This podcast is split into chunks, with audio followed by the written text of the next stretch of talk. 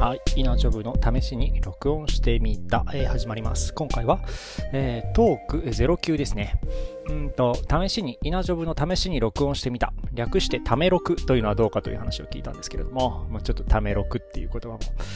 流行らしていけるといいかもしれないですね。試しに録音してみたってなんだっけって良くなってしまうので、略称でため録というのはいいかもしれない。なんかアニメのタイトルっぽいですね。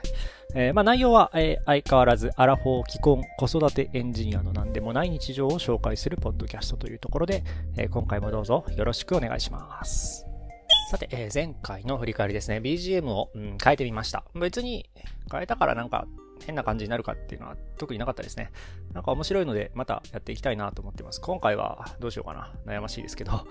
まあちょっと編集の時に余裕があれば新しいのにするかもしれないです。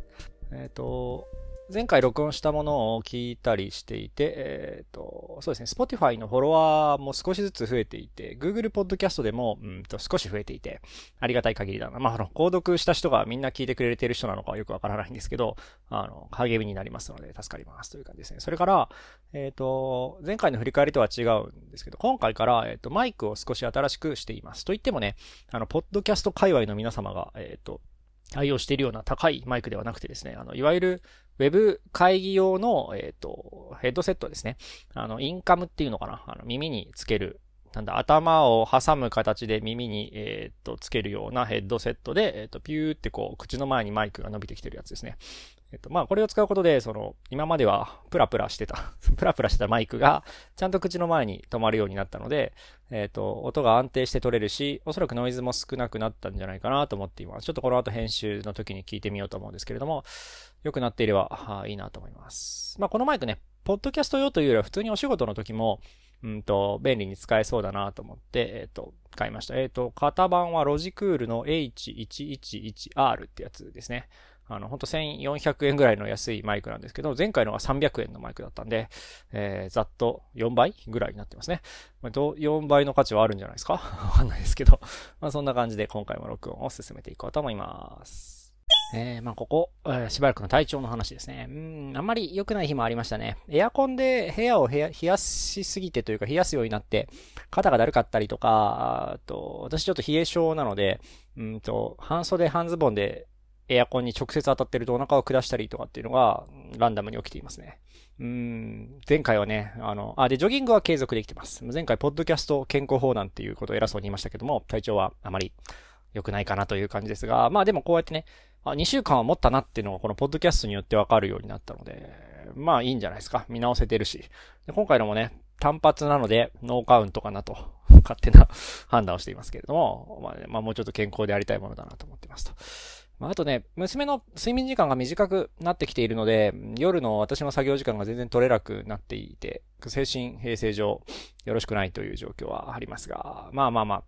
細かい時間はあるんですよ。こうやってポッドキャスト撮る時間とかね、あるんですけど、夜まとめて1時間とか撮れてた時間が取れなくなったのが、ちょっと困ったなという感じですけども。まあでもね、健康に成長している証拠だと思いますので、私の方の時間はどうにか、うん、工面していきたいなと思っているのと、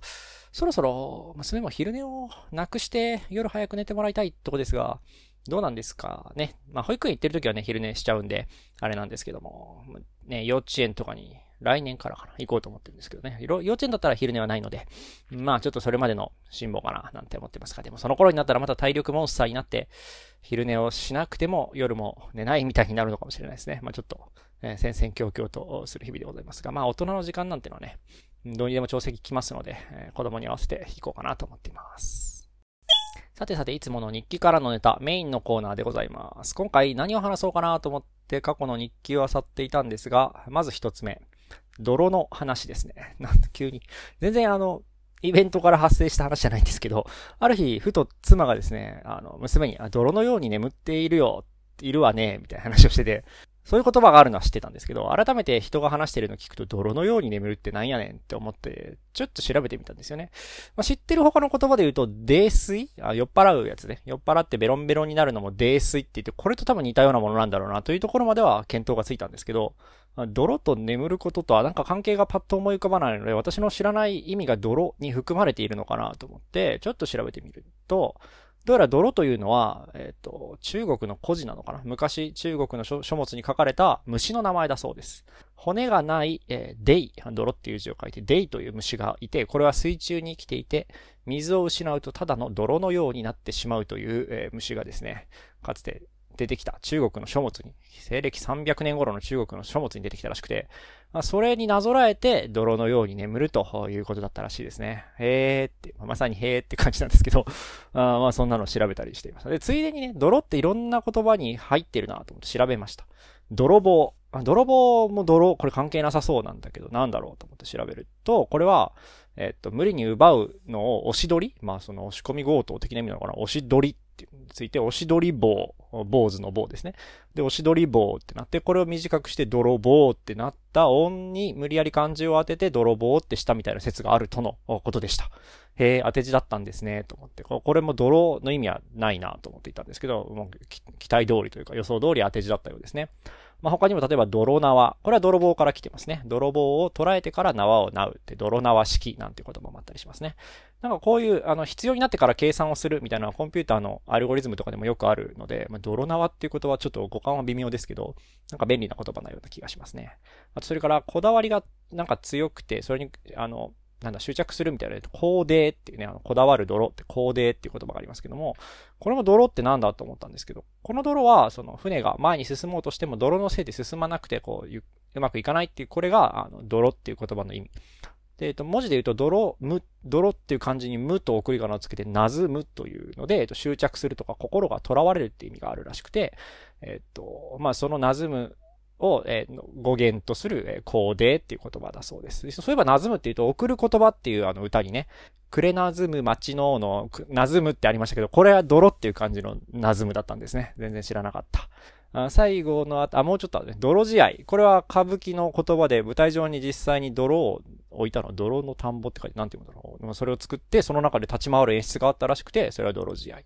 あとは最後、泥のように働くっていうのは聞いたことはあんまりないなと思って調べると、これは語用らしくて、泥のように働くっていうのは、泥のように眠ると、馬車馬のように働くっていうのをなんか誰かが合わせて、間違えて合わせちゃって、なんか作った言葉らしくて、これは最近現れた言葉だそうですよ。で、えー、最後、あ、最後分かれてるわ。あとは、あの、皆さん知ってるアンドロイドのことを、あの、ネット用語で略して泥って言ったりもしますよね、なんて。えの、調べてました。泥のような話。泥のような話。泥から始まって、こう、いろんな泥の用例を調べるっていうのを、やったよっていうのを、なぜここで話そうと思ったのかっていう感じですけども、まあ、せっかく調べたので、披露してみました。これはね、なんか由来に疑問を持つという形で抽象化できるのではないかと思っていて、ふと、まあ、いつも使ってる言葉なんですけど、改めてその漢字一文字とかに戻ってみたときに、あれ？泥？泥？じゃなくね？これ？とかって考えると、えっ、ー、と、なんかうんちくが出てくるし、もしかしたらその今まで知らなかった言葉の意味とかにもたどり着けたりするので、こう、文字面に着目して、えっ、ー、と、別のことを考えていくっていうのは、なんかアイディアの発想法としても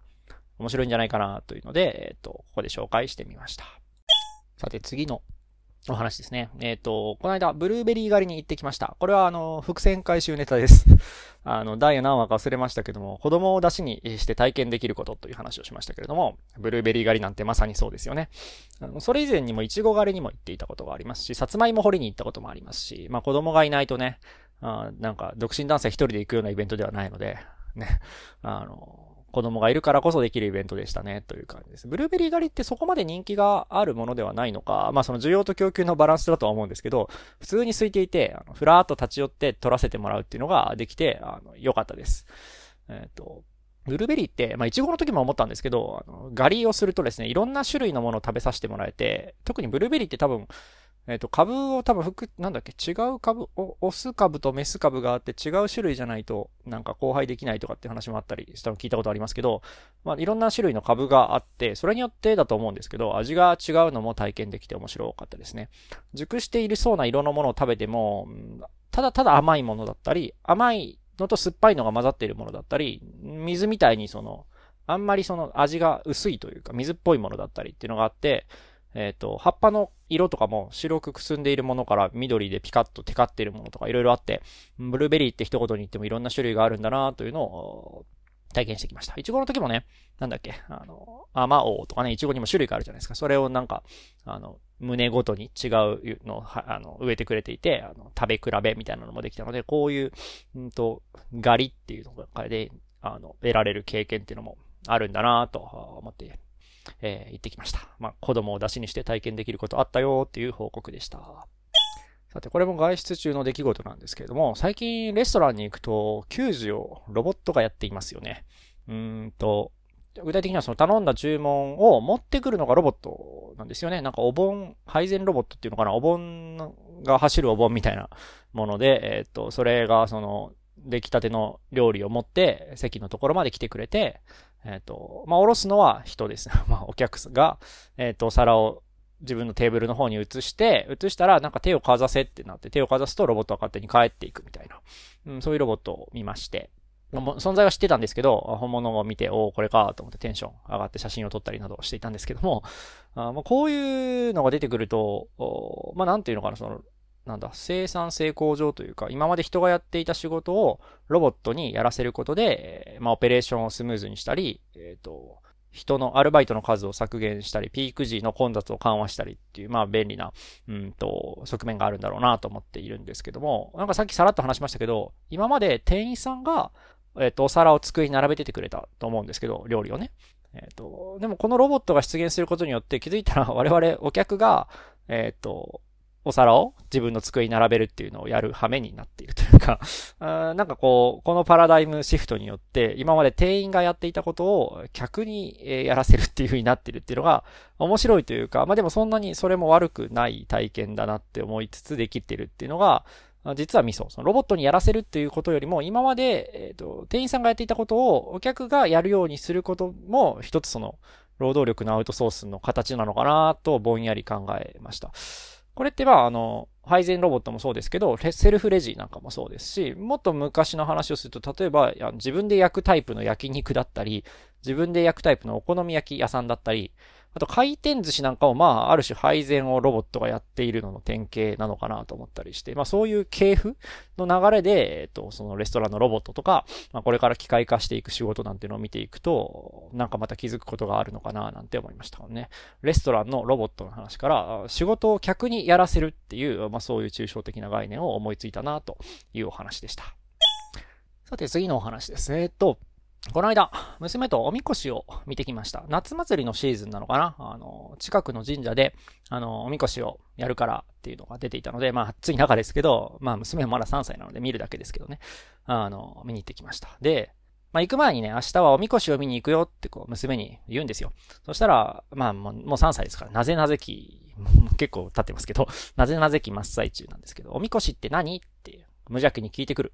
私もなんか振った手前説明しないといけないんですけど、おみこしってなんだってなった時に私もうまく説明できないなと思って、いろいろ過去の記憶を渡って、おみこしってなんだっけと思って、その時は頑張ってその、神様の乗り物であると。で、その、その乗り物をみんなで持ち上げて神様に街を案内してあげるイベント。これがおみこしであるという説明が、まあなんとかできたんですね。でもなんか、やっぱり言われてみて初めて、なんだこれはって思うことが結構あるなっていうのが、えっ、と、こう子供、子育てをしていて感じますね。あの、まあ、ちゃんとなんかカチッとした言葉で言うと子供のなぜなぜで無知を知るという感じなのかなと思うんですけど、おみこしもそうですけど、まあそもそもね、神様の話を以前したことがあったんですよ。神社か、そうかそうか。家から、あの、神社が見えるんですけど、神社の木が見えるんですけど、ベランダから娘にあそこがね、病院でね、あっちは神社だよっていう話をしてた時に、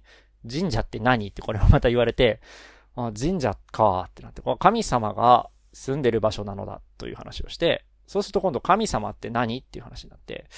神様かってなって まあ神様、まあなんだろうな、その健康とかをね、あの、司ってるみたいな、なんて話したかな覚えてないけど、まあとにかくその、我々人間にはどうしようもならないこととかを、まあ、管理してるというか、人で、その、健康に過ごしたいとかっていうことは、その神様という人が責任を持ってるみたいなことを喋ったような気がするんですけど、まあまあそんな、あの、積み上げがあってや、あの、おみこしの説明はスムーズにね、神様の乗り物というふうにできたんですけど、まあそんな話をしたりとか、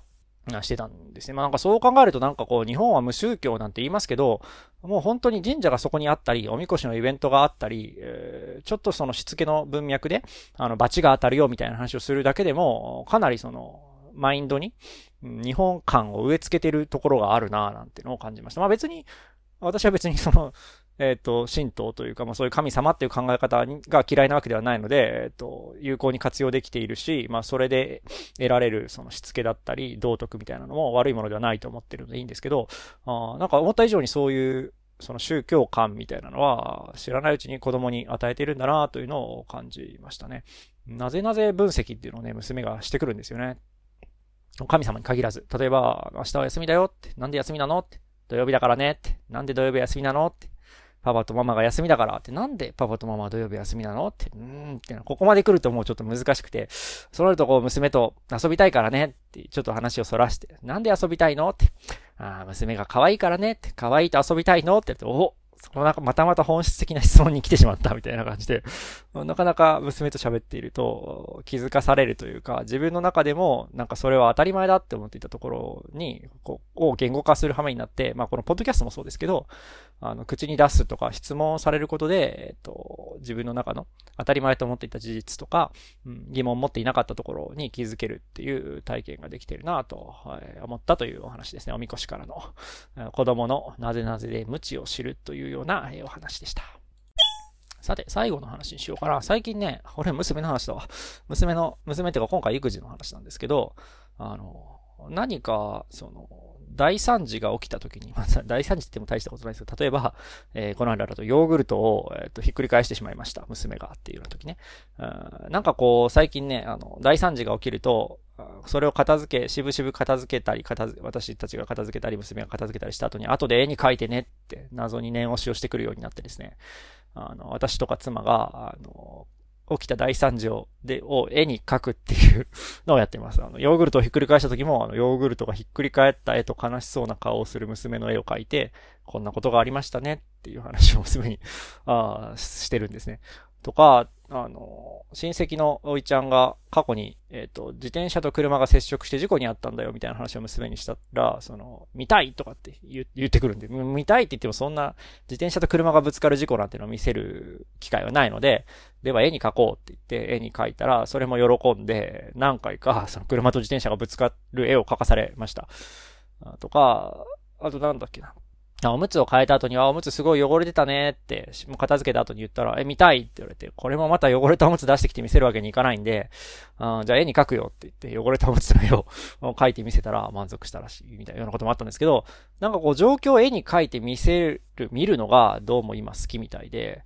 で、その自分が悲劇にあったよ、後で見て悲しかったねってこう自分で、えっ、ー、と、感じている様子が面白いというか、なんというかな、なんだろう。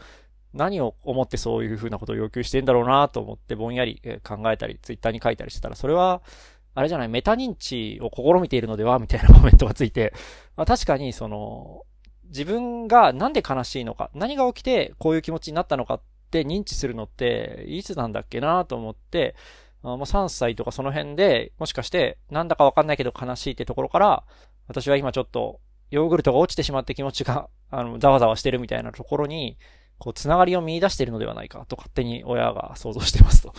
うん、メタ認知で言うと最近その機嫌が悪い娘に対して、親がね、いろいろこう、聞き出して、え、それ眠いから機嫌が悪いのかいとか、お腹空いてるから機嫌悪いの？みたいなことをこう、積極的に聞くように、えー、してた、してるんですけど、そうすると最近は自分からね、今眠いから機嫌悪いの？とか、あの落ちちゃって悲しいの？とかって言ってくれるようになってきて、これや、メタ認知やっていう気持ちになっています。あのまあ、あの、メタ認知が高まることが子供の教育にどのぐらい有益なものか知りませんが、親として助かりますよね。眠いから機嫌悪いのって言われたら、じゃあ寝ようっていうふうに言えるし、まあ、娘も原因が分かってるから、はい、寝ますっていうふうになって、あ、メタ認知大事って、えー、っと、思ったっていう話です。それからもう一つ、その絵を描くと似たようなところで、あの、写真を撮るっていうのも、うんと、よくやるんですね。今ってあの、スマートフォンがあるから、パッと写真撮ったものをピッとこう、娘に見せるんで、簡単にできるので、私が小さい頃って、まあデジカメ出てきた当初なのかな、まああんまり皆さんの手元には、自分の手元にはなかったんですけど、例えば遠くの風景で、あそこに見えるこれが病院だよって指さした時、娘と私で目、見ている場所が違うので、指さしたって病院の場所わかんないんですよね。うん、で、そのそういう時に悩んだ結果、一回風景を写真に撮って、写真にある病院を見せてこれこれって見せるっていうのが意外と便利と思って最近やってますとか、あの瞬間的にしか見えない木に鳥が止まっていましたよっていう話をする時とかにも多分娘が見た時にはどっか行っちゃったりするので、そういうのも写真にピャって撮って、それで、あ、いたよっていうのを後で見せたりとか、あと車に乗ってる時今チャイルドシートで後ろ見えないんですけど、あの、なんか、ジープが好きなんですけど、ジープ走ってったねって言ったら、あ、今見てなかったってなって、あの、泣くことが あったりしたんですけど、それもジープをパッて見た時に写真パッて撮って見せてあげたら、通り過ぎた後でも見れるので、あの、なんかそれで納得してくれるので、写真便利と思ってえっ、ー、と、活用してます。あと、レゴとかで何か面白いものを作った時、それを片付けるのを妙に嫌がる、んですよね。まあわかる。大人でもそうだと。頑張って作ったものを壊してしまうのは悲しいなっていう気持ちはあるので、いろいろ考えてあげく、あ、写真に撮っておきましょう。写真に撮って後で見れるようにするから、カシャッと撮って、はい、じゃあ片付けましょうってやったら、それも全然納得して、えー、片付けてくれるんですよね。うんと、なんかこれは結構新時代子育て感があるぞと自分でも思っていて、まあ新時代って言ってもその、私以降の人たちはデジカメネイティブの人たちもいるとは思うんですけど、まあ私たち30代後半の、えー、人にとっては、デジカメを使った子育てってちょっと新しくない先駆者感あるぞってちょっとテンションが上がっています。なんかもし皆さんでもこういうその今時、まあ、デジカメはもう今時じゃないですけど、あの、新しいガジェットとかを使って子供にうまく説明できた事例とかあったらぜひ教えてほしいななんて、えー、思ったりしてます。というところで、まあ、えっと、状況を絵に描いたり、写真で示すっていうのを子育てでやったことが面白かったよっていうお話でした。さてさて、お送りしてきました、イナジャブの試しに録音してみた、略してタメログのトーク09でございますけども、そろそろおしまいの時間になってまいりました。えっ、ー、と、まあ、最近ね、パターンが決まってきましたね。えっ、ー、と、抽象化。身近に起きたことを抽象化して概念に上げるっていうのと、あとその伏線回収ですね。こんなこ前話したあの抽象化の概念に該当する事象またありましたよっていう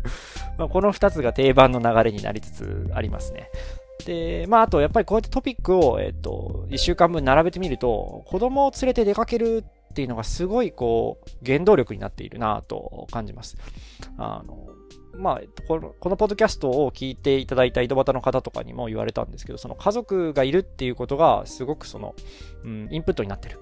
家族は新しい風をもたらす装置だなと、感じる日々というか、ポッドキャストを、やっていて如実に感じま、感じるようになりました。